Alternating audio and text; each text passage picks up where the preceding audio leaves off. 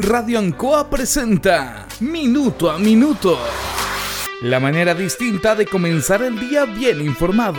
Presentado por Óptica Díaz. Ver y verse bien. La Bellita del Baratini. Arauca Esquina Hierbas Buenas. El mejor precio y calidad. Lubricentro Maife. Todo en cambio de aceite. La consulta médica del Dr. Daniel Guzmán. Siempre más cerca de usted y la Panadería del Baratini, Avenida Cardenal Silva Enríquez, al ingreso del nuevo amanecer.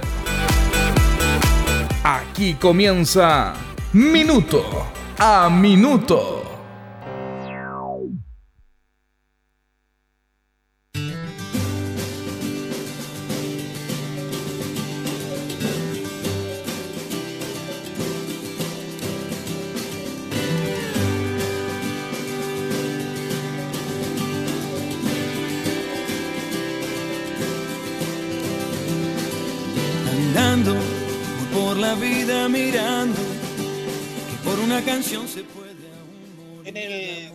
Contexto que siempre hemos hablado en nuestro programa, de, estar valorando a personas que han hecho algo importante para la sociedad, independiente de que todos los seres humanos estamos en algo natural, algo importante para todos.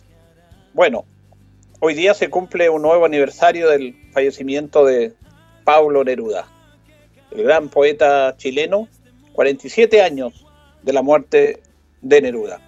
Y nosotros queremos, queremos recordar estas fechas porque creo que es importante para nuestra sociedad, porque eh, los hombres, los seres humanos, las sociedades progresan no solamente con este concepto que nos están inculcando el libre mercado.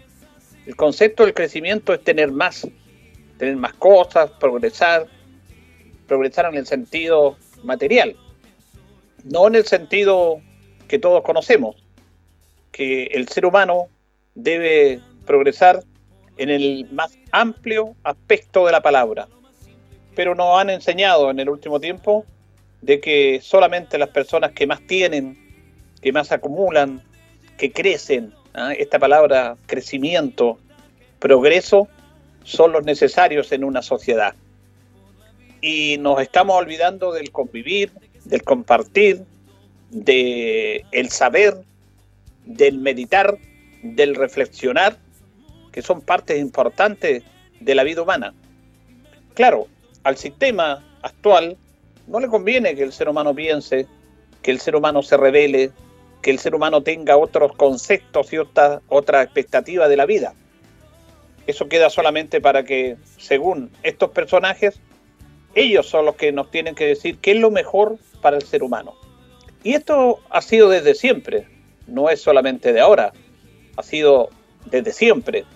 Quienes logran compartir y logran tener riqueza, bueno, dicen, porque necesitan a todas las personas en el mundo laboral, en el mundo de la, de la obra propiamente tal, ellos dicen, estas son las mejores maneras de progresar. Y el ser humano es feliz de esta forma, teniendo cosas, teniendo un trabajo, creciendo. Eso del crecimiento. Eh, ha escuchado seguramente eso. Eh, tenemos que crecer. Pero no solamente crecer en el aspecto económico, sino que en todo el sentido de la palabra.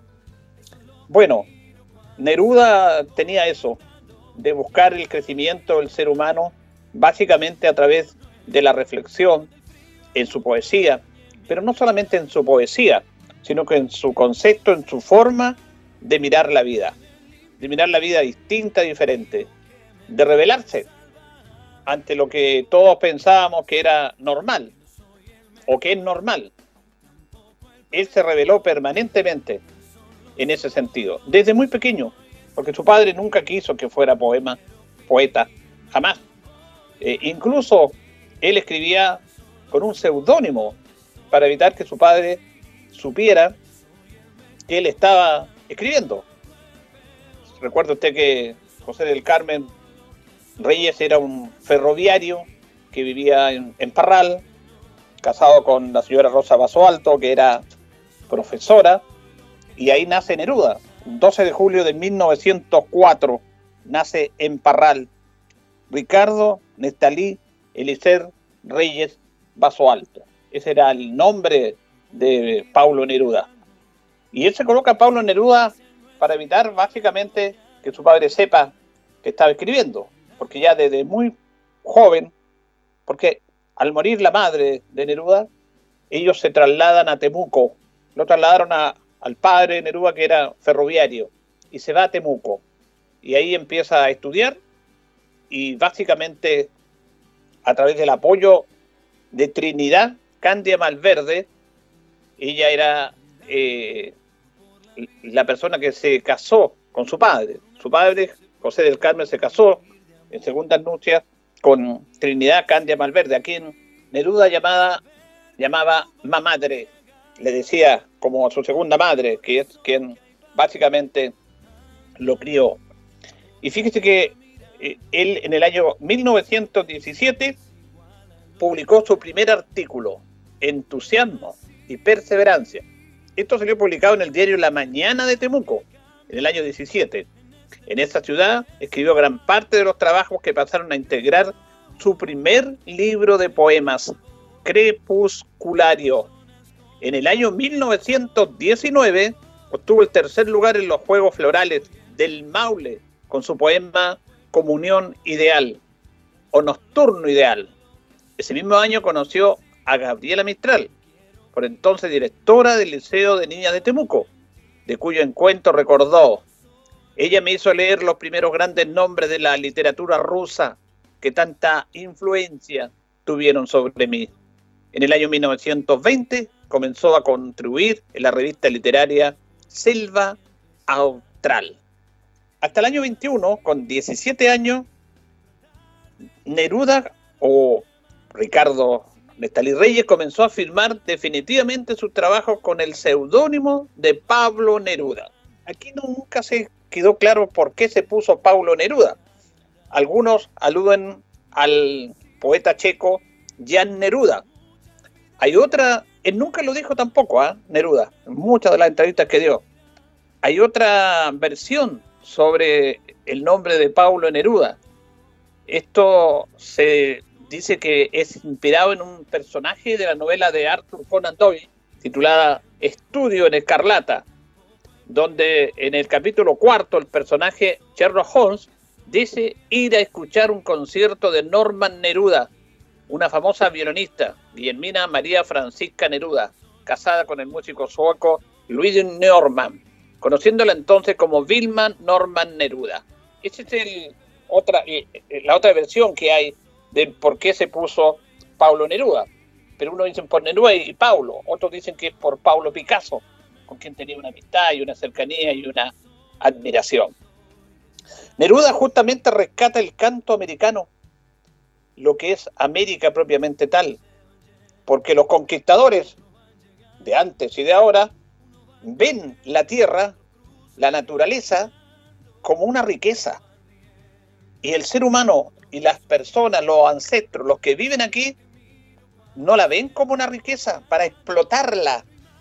Lo ven como una forma de vida, como su compañera, la naturaleza que le da vida a ellos, con la tierra, con el agua, con los árboles, con la naturaleza para respirar mejor. Y esto es súper interesante porque él lo dice mucho antes y él habla mucho de los pueblos oprimidos de esta parte del mundo, Vemos el conflicto mapuche, vemos las situaciones que tienen ahí. Ellos defienden la tierra. Bueno, las grandes transnacionales defienden la tierra para producirla, para depredarla y para producir riqueza. Y ya Neruda en esos años hablaba, hablaba de eso. Fíjese que este nombre de Neruda es tan impactante. Yo estuve en Parral muchos años trabajando y allá conocí la real dimensión de Neruda que incluso los propios parralinos lo sabían. Yo hice muy amigo de la señora María Vallejos, la directora muchos años de la Biblioteca Pública de Parral, una gran persona, y me empezó a, a meter en el mundo de Neruda. Y llegaban visitantes de todo el mundo, de América, de todos lados, de Argentina, de Uruguay, de Perú, sobre todo de México, muchos mexicanos. llegaban a la biblioteca y, y buscaban algo de Neruda, que su casa, hasta su casa fue destruida. En Neruda está la tumba de la madre de Pablo Neruda, Rosa Alto. Ahí está la, tumba. Y es como un peregrinaje que hacen los visitantes. Y la biblioteca está al menos todo lo que se puede rescatar de Neruda. Pero no hay nada más. Incluso hay una calle que es adyacente a la principal, que se llama Pablo Neruda, y una población que se llama Pablo Neruda, y un colegio. Nada más. Cuando yo he visto, en el buen sentido de la palabra, con, con ese tema. Entonces, es muy importante destacar a Neruda a todo nivel, a todo nivel. Fíjese que él en el año 45 recibe el Premio Nacional de Literatura, en el año 1971 recibe el Premio Nobel de Literatura, eh, su máxima expresión. Neruda fue político, tuvo errores, tuvo tres matrimonios, tuvo una hija, Malva Marina, que nació enferma y que dicen que la abandonó de su primer matrimonio. Neruda era un ser humano, como usted como yo, y los seres humanos convivimos permanentemente con los errores, nos equivocamos. Pero él trasciende de eso, a través no de la poesía, de la política, de su concepto de mirar la vida. Era un genio, no lo digo yo, lo dicen todos los hombres que lo admiraron. Fue senador, fue perseguido en el gobierno de González Videla, fue declarado enemigo del país, tuvo que huir por un paso en el sur de Chile. Incluso cuenta la leyenda que al cruzar un río casi se ahoga, llega a Argentina y de ahí se va a Francia.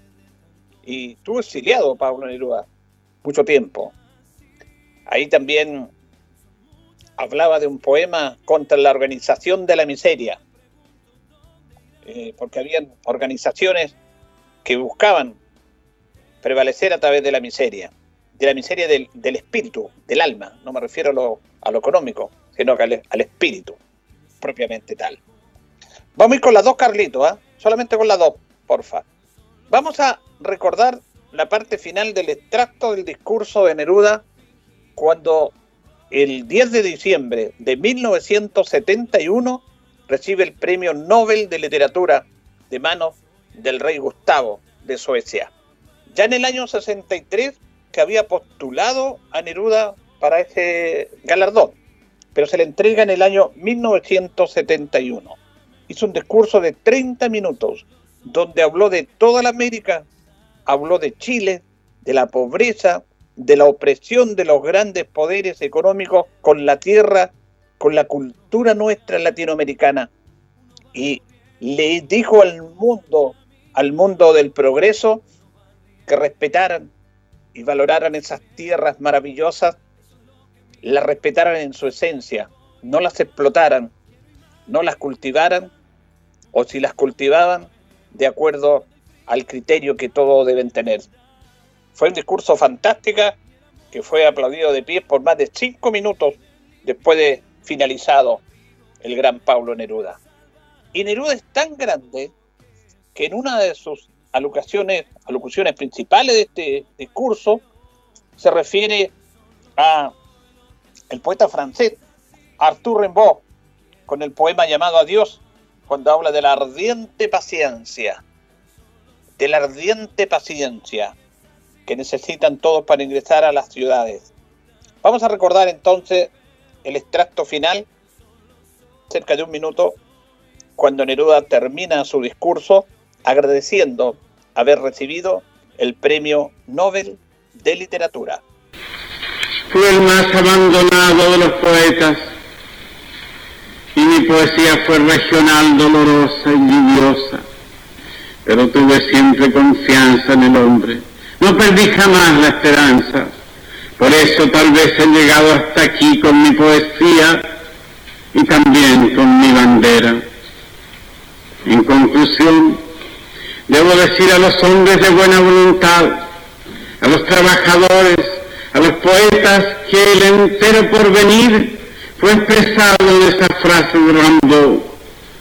Solo con una ardiente paciencia conquistaremos la espléndida ciudad que dará luz, justicia y dignidad a todos los hombres.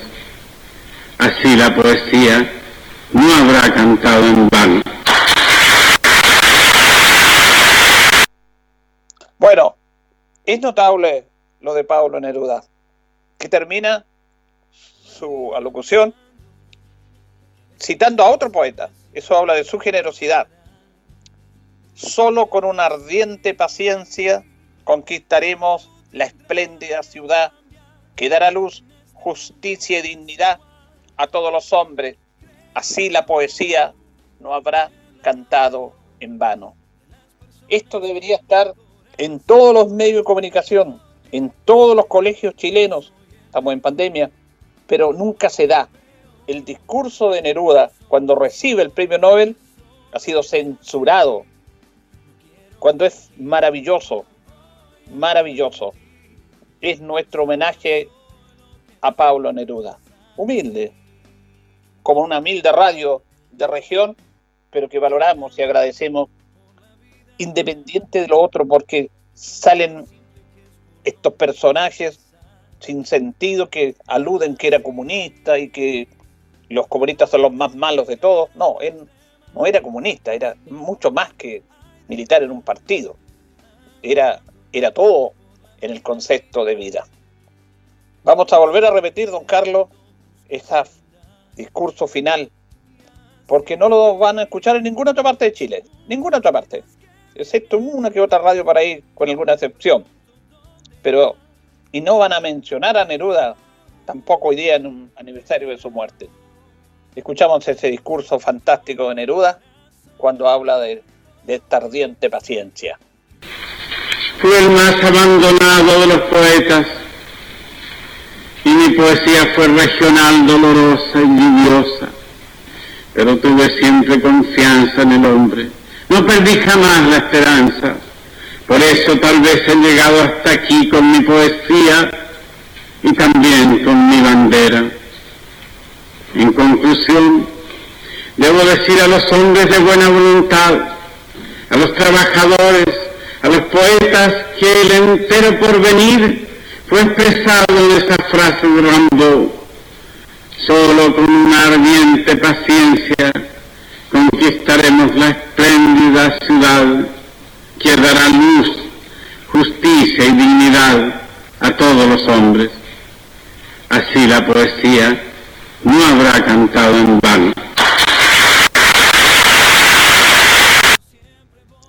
Notable discurso a los líderes del mundo, a la sociedad. Neruda nació en un día como hoy, perdón, falleció en un día como hoy a los 69 años. Era joven todavía tenía un cáncer, pero murió del cáncer y murió de pena por todo lo que había pasado en el país el 11 de septiembre. A Neruda le allanaron la casa en Santiago, le quemaron los libros. Él estaba en su lecho de enfermo en Isla Negra, su casa, junto a Matilde, su esposa. Llegaron patrullas militares a ver si tenía armas, si tenía escondido algo. Uno de los soldado le pidió perdón, escondido de su superior a Neruda. No te preocupes, hijo, no te preocupes, le dijo. Neruda murió de cáncer y murió de pena, pero físicamente, porque su obra estará siempre con nosotros y esperando esa ardiente paciencia que todavía la esperamos para que justamente la dignidad, la justicia llegue a todos los hombres, como lo dice él. Señoras y señores, estos comienzos con valor agregado de minuto a minuto en la radio Ancoa son presentados por Óptica Díaz, que es ver y verse bien. Óptica Díaz es ver y verse bien. Usted ya nos conoce, somos calidad, distinción, elegancia y responsabilidad.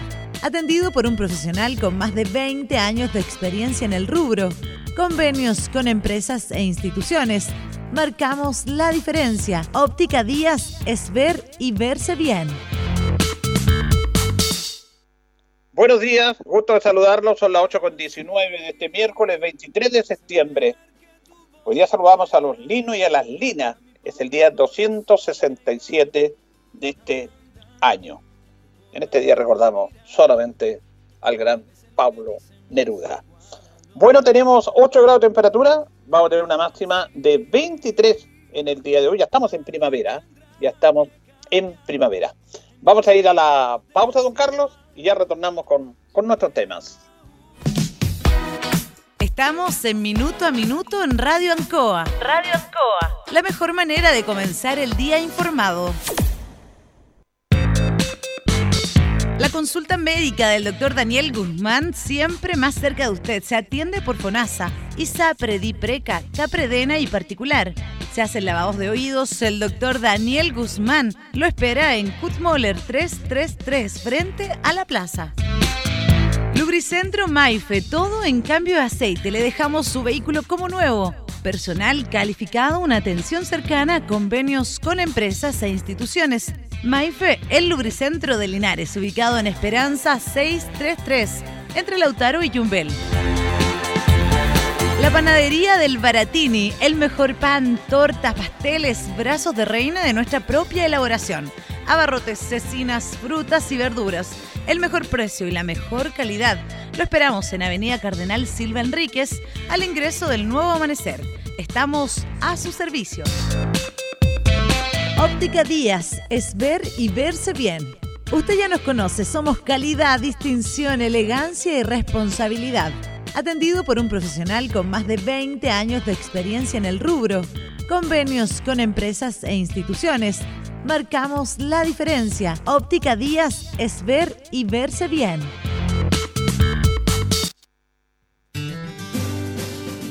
Bien, ya son las 8 con 21, minuto a minuto en Radio Ancoa. Vamos a comenzar eh, las notas en relación a... Hoy día es un día importante para Linares porque vamos a estar atentos a lo que se diga en el Ministerio de Salud en relación a las comunas que entran en cuarentena o los que salen, que pasan a otra fase. Y ya te lo sabido por lo que se ha informado, de que hoy día se va a ver este tema. Linares, mire, Linares tiene todas las cifras para salir de la cuarentena. No hay excusa si lo vamos a mirar por un aspecto epidemiológico, estadístico, de los protocolos, de los parámetros que tienen las autoridades para que Linares fuera cuarentena, ahora esos mismos parámetros dicen que tiene que salir de cuarentena. No hay, incluso hasta los casos activos, que llegó, que tiene 63, cuando eran 150.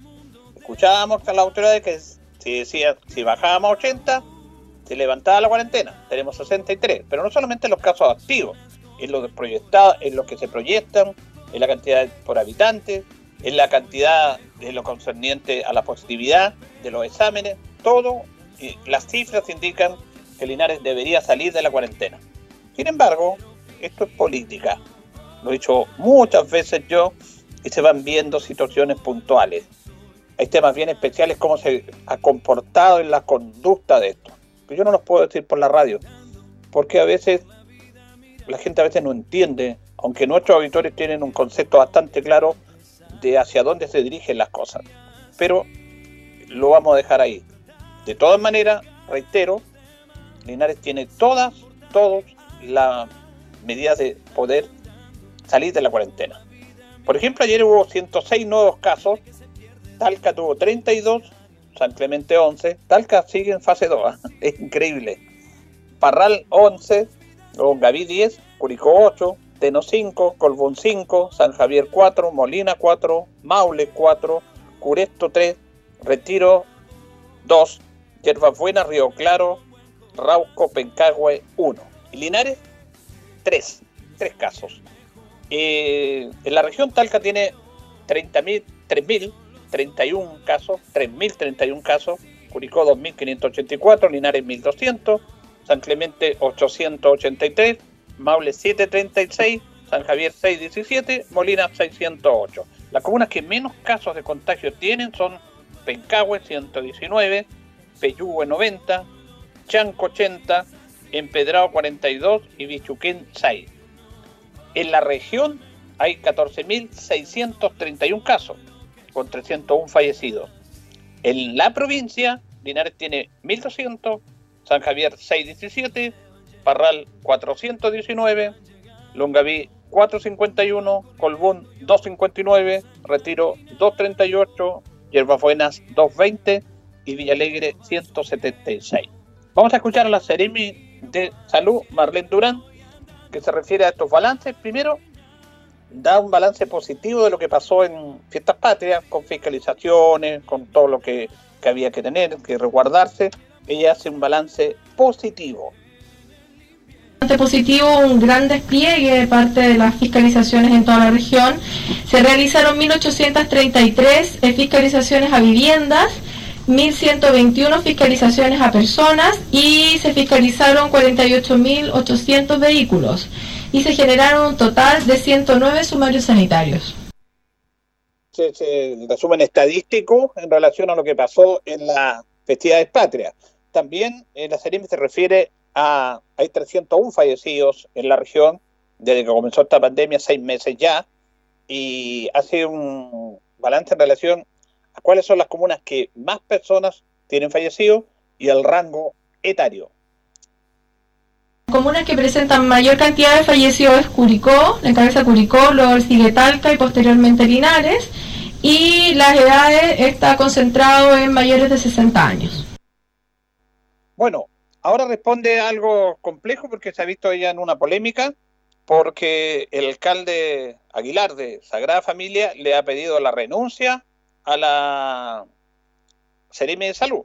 Está bastante molesto él por algunos casos que se dieron en un día, en casos que eran negativos y no positivos. Estaba muy molesto por este tema.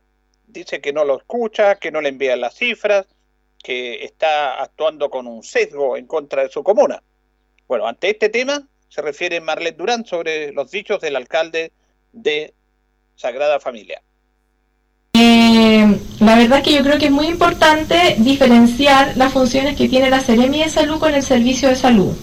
Nosotros, a pesar de pertenecer al mismo ministerio, tenemos eh, funciones totalmente distintas porque pertenecemos a distintas subsecretarías. La Seremi de Salud pertenece a la Subsecretaría de Salud Pública y el Servicio de Salud a la Subsecretaría de Redes Asistenciales. Eh, nosotros, el, servicio de salud, a través de sus laboratorios, procesa eh, todos los exámenes que llegan eh, y que toman en cada una de las comunas y nos informa solamente los casos positivos. Es en ese minuto que nosotros tomamos conocimiento y cada vez que se nos informa de un caso positivo tenemos un máximo de 48 horas para dar las indicaciones de cuarentena, que deben hacer la cuarentena obligatoria eh, y realizar la trazabilidad de cada uno de esos casos. Nosotros hasta la fecha y hasta ahora no tenemos información por parte del Servicio de Salud de exámenes negativos en esa comuna, por lo cual no podemos revertir esta situación. Eh, la plataforma que se utiliza es el EpiVigila y esta plataforma la... Bueno, ahí está referente a este tema, porque el alcalde dice que hay casos que eran positivos, pero al final eran negativos. En otras comunas se ha, dicho también de que se han tirado residencias sanitarias a personas que dicen que tienen el COVID y ellos no tienen ningún síntoma. No es que sean asintomáticos, sino que no están enfermos. Sin embargo, están encerrados en residencias sanitarias. Y es un tema complejo, ¿eh? complejo de manejar, pero la respuesta la daba la, la Ceremi, que en rigor, en rigor el Servicio de Salud es quien procesa todas las muestras y quien da los resultados de esta propiamente tal. Finalmente, la Ceremi se refiere al caso de la comuna de Curicó, que está en fase 2, estuvo en cuarentena. Fase 2 es que durante los fines de semana entran en cuarentena. ¿Qué posibilidad hay de que Curicó salga de la fase 2 e ingrese a la fase 3?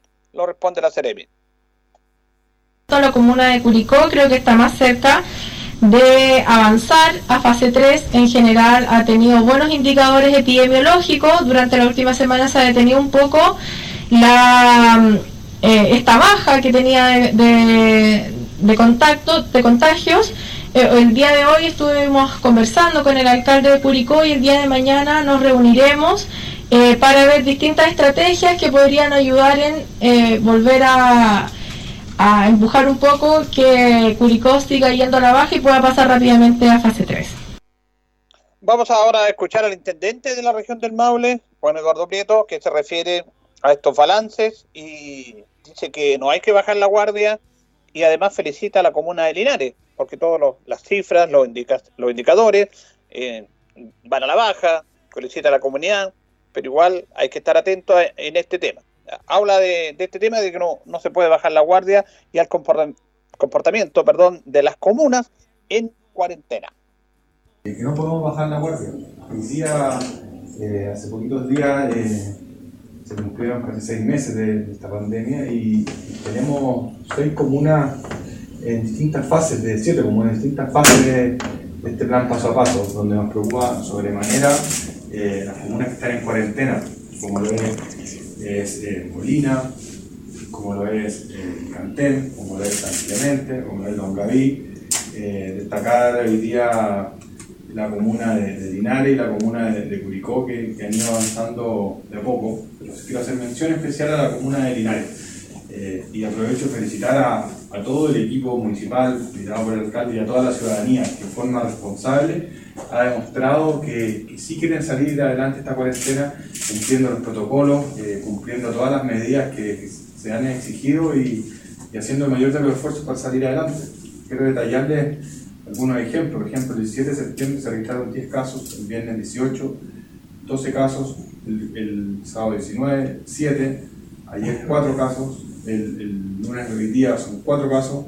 Eh, por lo tanto, demuestra el compromiso y la preocupación de todos los linarenses para, para salir adelante de esta, de esta pandemia. Espero así las las otras comunas sigan tomando conciencia y sigamos avanzando porque, porque lo que queremos ir, ir adelantando en este plan paso a paso y no retroceder como lo, estamos viendo.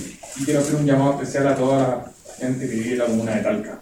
Hemos visto que los casos, si bien han bajado en los últimos dos días, los informes, eh, es preocupante lo que estamos viviendo. Nosotros como, como gobierno a través de la Serenia de Salud se han dispuesto, se han reforzado muchos equipos fiscalizadores en el centro, en distintos lugares, en conjunto con la municipalidad, pero eso no va a ser suficiente si las personas no siguen tomando conciencia de, de, la pandemia que estamos viviendo y de la alta cantidad de casos que, hemos, que, que vienen durante los últimos siete días. No queremos llegar a la, a la cuarentena definitiva y proceder a la etapa 1, sino que por el contrario queremos adelantar y volver a la etapa 3, que era la que estaba tal que y así sucesivamente seguir avanzando.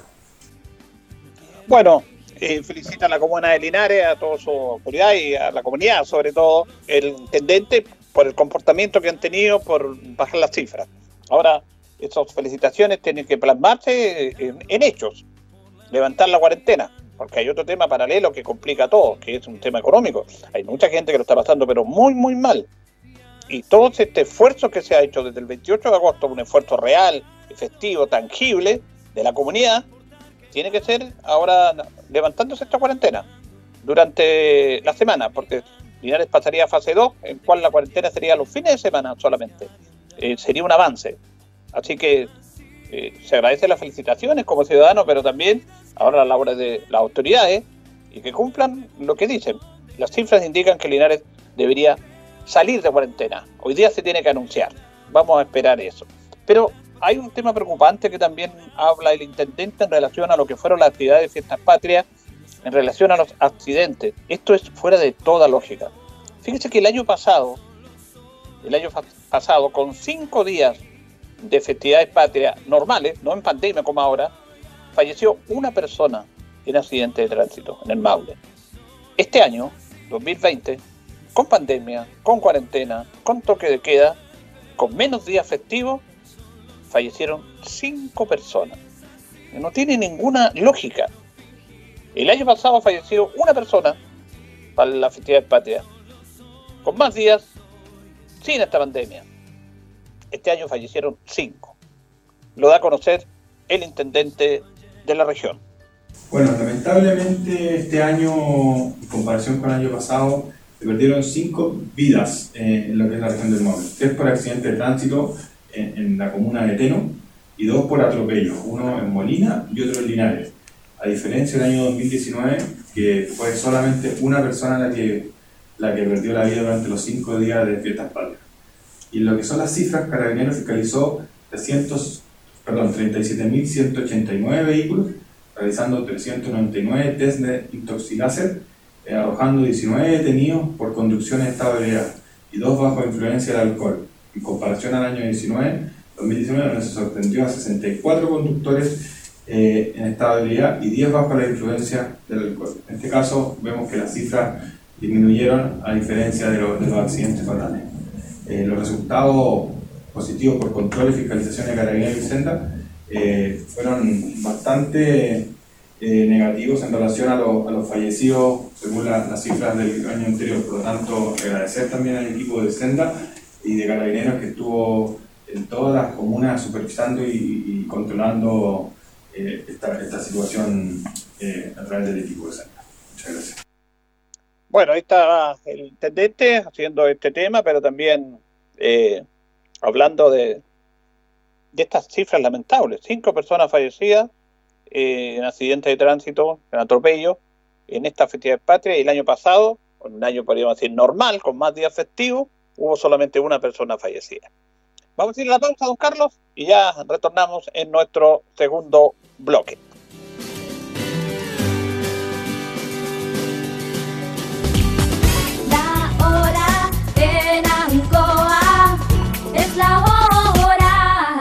Las 8 y 35 minutos. Aprovecha ahora las increíbles ofertas del Black Mundo y conéctate a la fibra óptica simétrica más potente del país a precios que no vuelven. Llévate 1000 megas de fibra simétrica, más TV HD por tan solo 36,790 pesos mensuales. O si deseas, puedes llevar planes con fibra simétrica de 300 y 600 megas a un precio que no podrás creer. Llama al 600 9100 900 o entra en www.tumundo.cl y contrata a precios de Black Mundo hoy. Mundo, la fibra que nos une.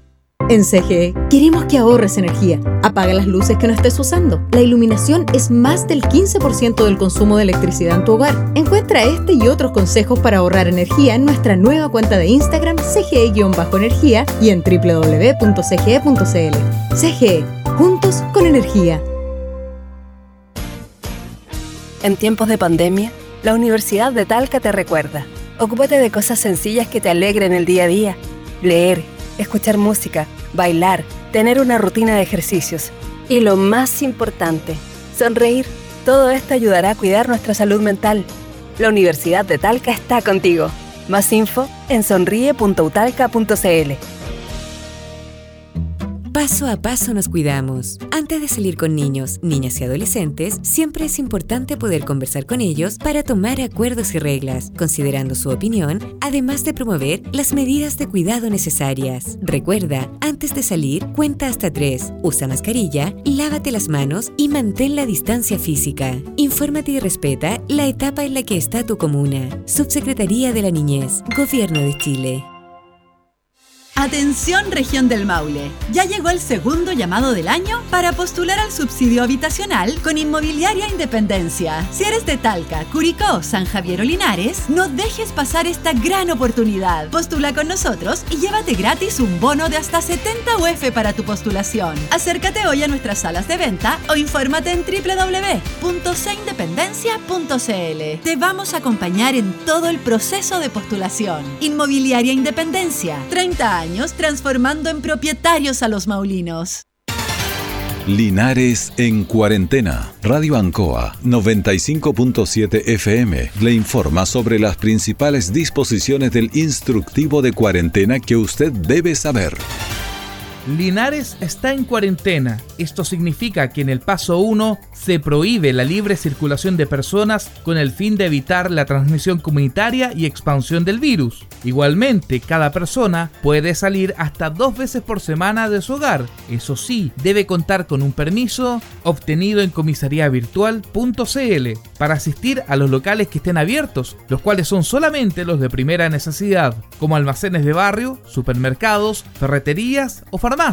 Además, el servicio público y los recintos de salud privada o pública. Los permisos individuales comienzan su vigencia 15 minutos después de haberlo solicitado. Recuerde que el delivery de productos esenciales sigue funcionando. Eso sí, este no puede funcionar en horario de toque de queda. Radio Ancoa, la radio de Linares, te acompaña siempre. Cuidémonos entre todos. La cuarentena es una herramienta que busca proteger a la ciudadanía Evita el estrés, el nerviosismo y la preocupación, puesto que los servicios básicos y los locales para adquirir alimentos permanecerán abiertos. Es tarea de todos cumplir la norma y disminuir los casos de contagios. Radio Ancoa 95.7 FM. Información oportuna y veraz para manejarte en cuarentena.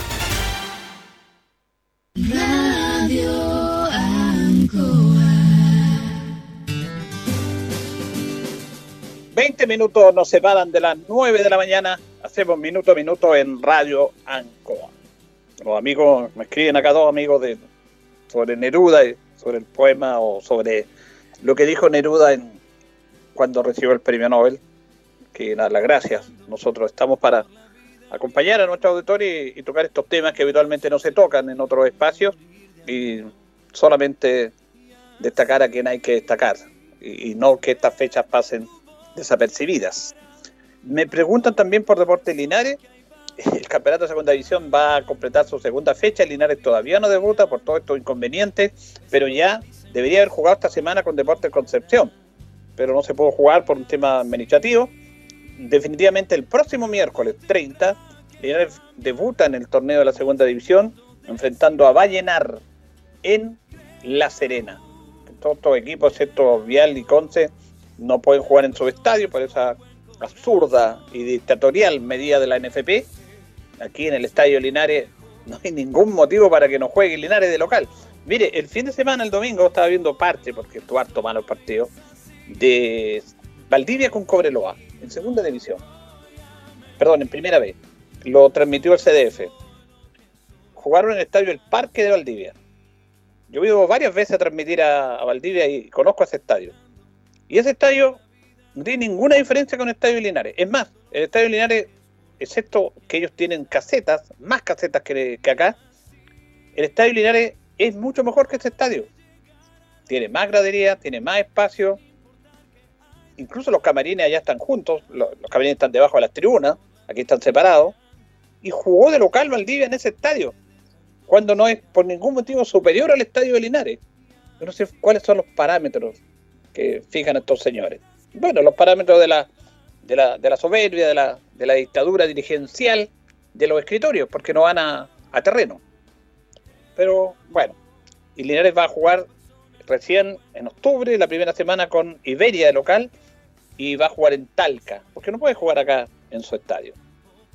Vamos a compartir una nota, esta nota es súper interesante con Alejandro Sepúlveda, él es periodista de Chilevisión, CNN, además es linarense de esta zona y está hace mucho tiempo, él está apareciendo en programas de Desafío Tierra, dando el informe del tiempo y está, eh, hace un tiempo conversamos el año pasado con él porque hubo un conversatorio, me acuerdo acá en la biblioteca, preocupado de la crisis climática, que en el fondo es la pandemia que hay, porque antes de esta pandemia del COVID estaba la pandemia del cambio climático, de la falta de lluvia y de todos estos temas que, que preocupan.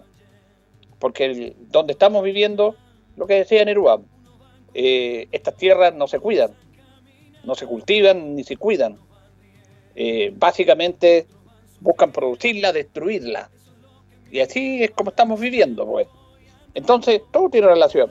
Él ha estado hace un tiempo a esta parte hablando de este tema, concientizando a la comunidad y van a realizar mañana, jueves a las 20 horas, un conversatorio sobre eh, la crisis climática, la otra pandemia, junto a Pamela Pock.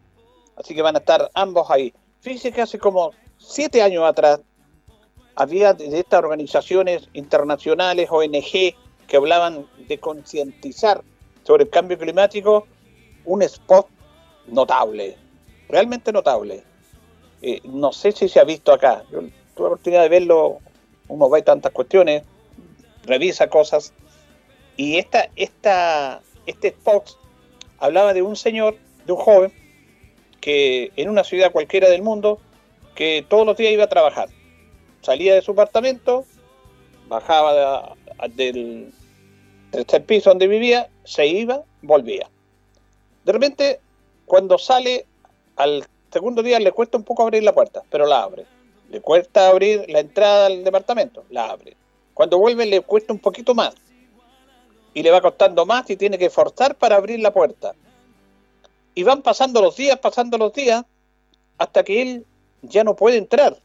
Cuando quiso entrar no pudo, porque estaba cerrada y porque estaba más pequeña y porque desaparece todo el edificio y queda él sentado frente a lo que fue su edificio, que era normal, tradicional, iba y salía, entraba, salía, volvía del trabajo y poco a poco le fue costando más, costando más, hasta que después de tanto tiempo, pero parece que fuera ayer, se fue el edificio.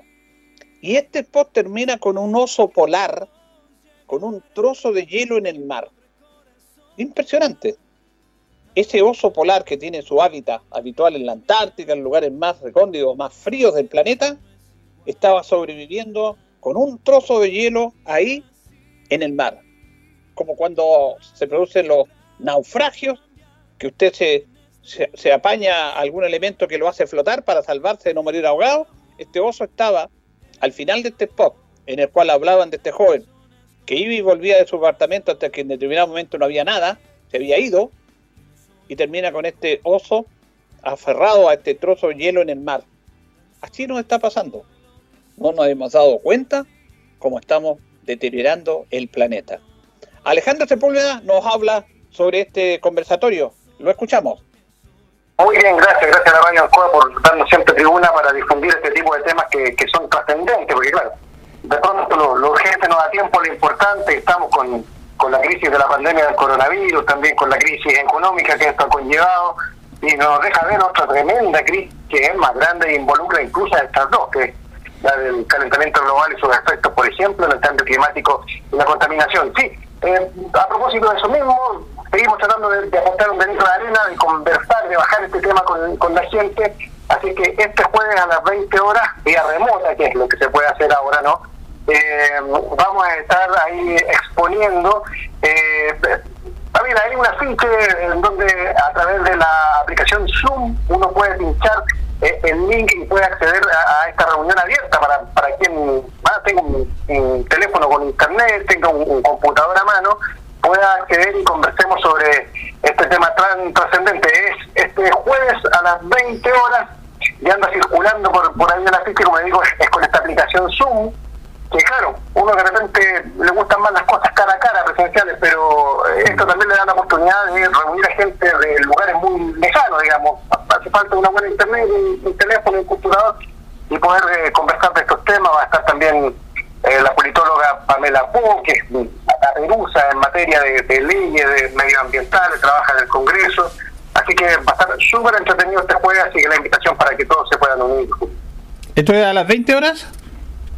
A las 20 horas este jueves, exactamente, como le digo, usted tiene el celular, un computador, hay una aplicación que se llama Zoom, que ahora está, está de moda, digamos, Sí. con, todo esto de la pandemia, que la gente no se ha podido juntar, todo este tipo de aplicaciones ya más o menos todo el mundo las maneja. Eh, yo a través de mis redes sociales, eh, arroba, arroba Tepulinares en Twitter, en Instagram, también en Facebook, vamos a subir el link, porque es, facilito, uno eh, pincha el link y, y, ingresa al tiro a la reunión, o de lo contrario, como les digo, también a través de las redes sociales anda este, esta publicidad, un flyer con unos códigos que uno ingresa a Zoom, pone los numeritos que están ahí, el ID y el, la contraseña y puede ingresar desde cualquier parte de Chile y bueno, entre más somos mejor porque hay que conversar este tipo de temas. Claro, y es súper importante lo que usted manifiesta porque usted va a estar ahí acompañado por esta importante persona y usted también, pero lo importante también me imagino que es retroalimentarse de lo que piensa la, la, el, el, común denominador sobre este tema. Claro, y además responder las inquietudes de la gente, porque de pronto uno, claro, se mete en esto y piensa que todo el mundo maneja este tipo de conceptos o, o la realidad que está enfrentando el mundo, pero pero de repente uno cosa salir a la calle y la gente, claro, está preocupada de lo, de lo inmediato, pero atrás se nos viene un, un, tremendo problema. No, no, no, no se nos viene, sino que ya está instalado. Sí.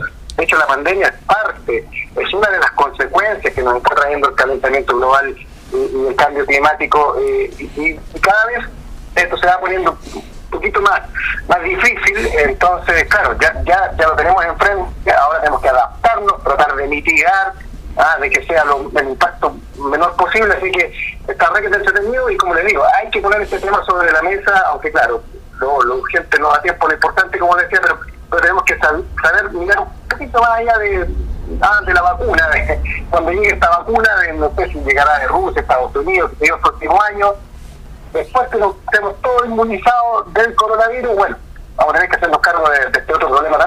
Ahora, desde el aspecto suyo, en el trabajo suyo, lo profesional, Alejandro, de la comunicación, ¿cree realmente que los medios en general en nuestro país realmente se han preocupado en informar, en educar, en hacer concientizar a la comunidad respecto a este tema o falta mucho en eso? Siempre va a faltar, siempre va a faltar. Ante un tema tan urgente, eh, siempre va a ser poco el esfuerzo. Ahora yo respondo por los medios que trabajo en Chilevisión y en, en CNN Chile, y, ahí estamos con la gente de la mesa, digamos, o sea, estamos haciendo este tipo de charlas, cada uno eh, en, su ámbito. Eh, tenemos un programa que se llama Desafío Tierra, y otra vez del tiempo en Chilevisión también estoy tratando de, bajar los temas y, de ponerlos sobre la mesa, que es nuestro papel, digamos. Ah, que, la, que la gente esté informada para que pueda exigir, para que pueda darse cuenta de lo que está pasando y exigirle a quien corresponda, si tampoco los medios somos los, los que estamos llamados para solucionar el problema, pero sí eh, poner el tema sobre la mesa, yo creo que al menos eh, desde nuestra parte eso es lo que estamos tratando de hacer. Ahora, desde el ámbito de la educación, porque obviamente desde ahí donde tiene que educarse y concientizarse más, ya nosotros estamos en otra etapa de nuestras vidas, eh, ¿cree también que se ha hecho algo? ¿Falta realizar en este aspecto, concientizar más y trabajar más en el aspecto educacional sobre este tema que ya se nos vino? Sí, no, hay que hacerlo, sí, hay que hacerlo urgente. Eh, debiera crearse un, ramo especial ya para, para los niños, creo yo, bueno, está hablando de especialistas en educación, para saberlo, no sé a qué edad eh, será bueno introducir este tema, pero debiera ser prioridad en, en este aspecto, porque de pronto en la misma educación hay, hay contradicciones. Pues, uno, no sé, estudia historia con los niños y todo el, mundo que, hemos creado se ve desde el punto de vista antropocéntrico, digamos, desde el hombre como ha visto la evolución del mundo. Y, nos pasamos al otro ramo, que es ciencias naturales, y, vemos cómo dentro de toda la biodiversidad el, hombre es uno. Entonces ni siquiera en ese tipo de cosas nos hemos puesto de acuerdo y, tenemos que, saber que necesitamos convivir con el resto. Y ese enseñar a convivir debe ser plasmado en algún ramo de no sé, de medio ambiente, llámenle como quiera, pero que no sea un, un ítem dentro de ciencias naturales o de historia de los cabros, sino que un ramo permanente. Porque mientras nos demos cuenta que nosotros convivimos en este planeta, que sin reales, sin naturaleza, no somos nada, porque parte de la cadena de la vida, estamos fritos. Pues, entonces, nos sigan enseñando que no, los recursos, la madera es recurso natural, los animales son recursos naturales y tenemos que nosotros hacernos de ellos para beneficiarnos y en el fondo ganar dinero y estamos mal. Entonces hay que, hay que cambiar un poquito esa visión y por supuesto que parte de,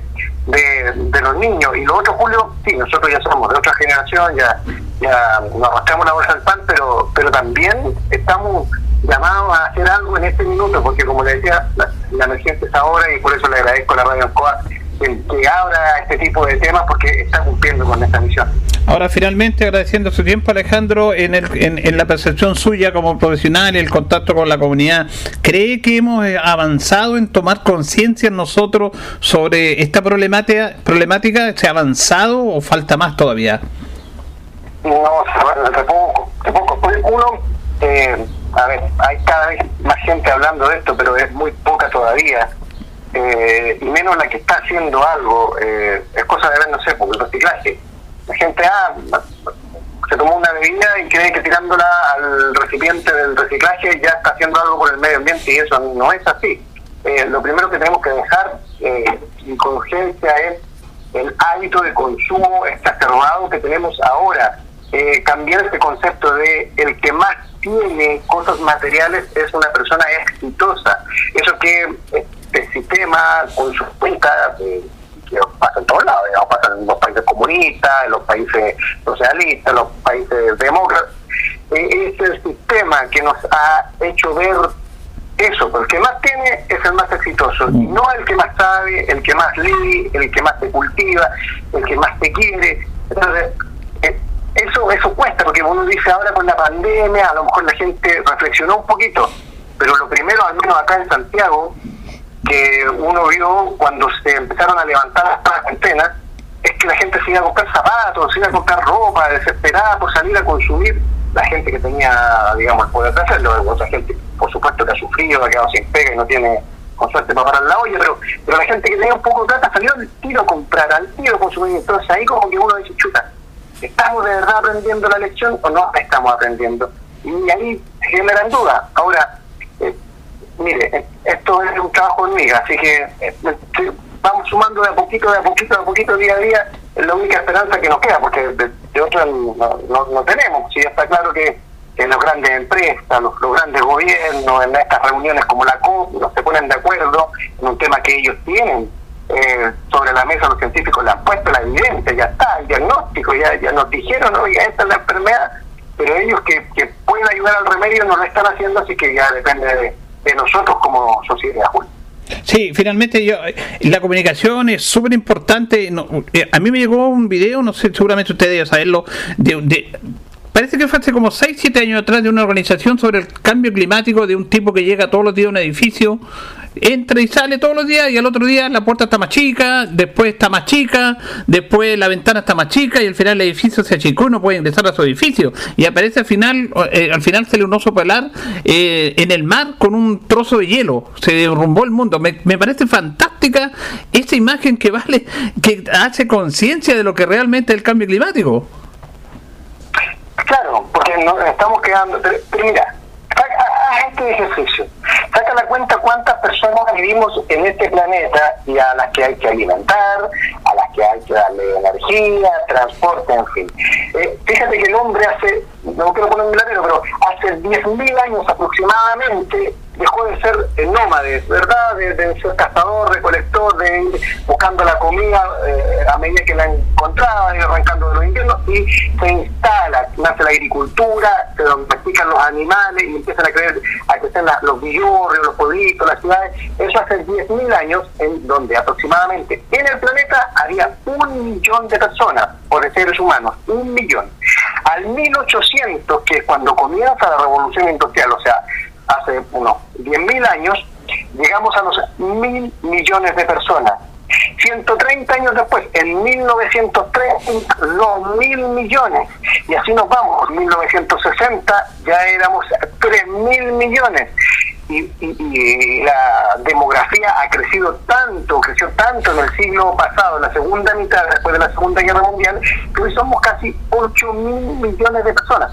O sea, en 1930, hace 90 años, éramos 2 mil millones, hoy somos 8 mil millones de seres humanos sobre la Tierra con todo eso, con todo lo que eso conlleva. Y son cifras que de, de pronto uno no las no las tiene en su disco duro, ¿no? Nos mm. saca la cuenta, oye, sí, con, solo con ese dato ya te das cuenta que la cuestión no, no alcanza si no, si seguimos a este ritmo.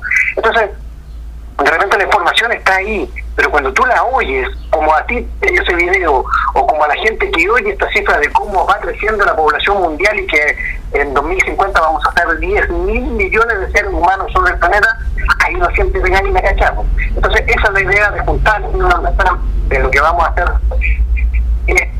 a través de esta aplicación a conversar estos temas para que darme cuenta de lo que estamos padeciendo hoy por hoy y lo que se nos viene.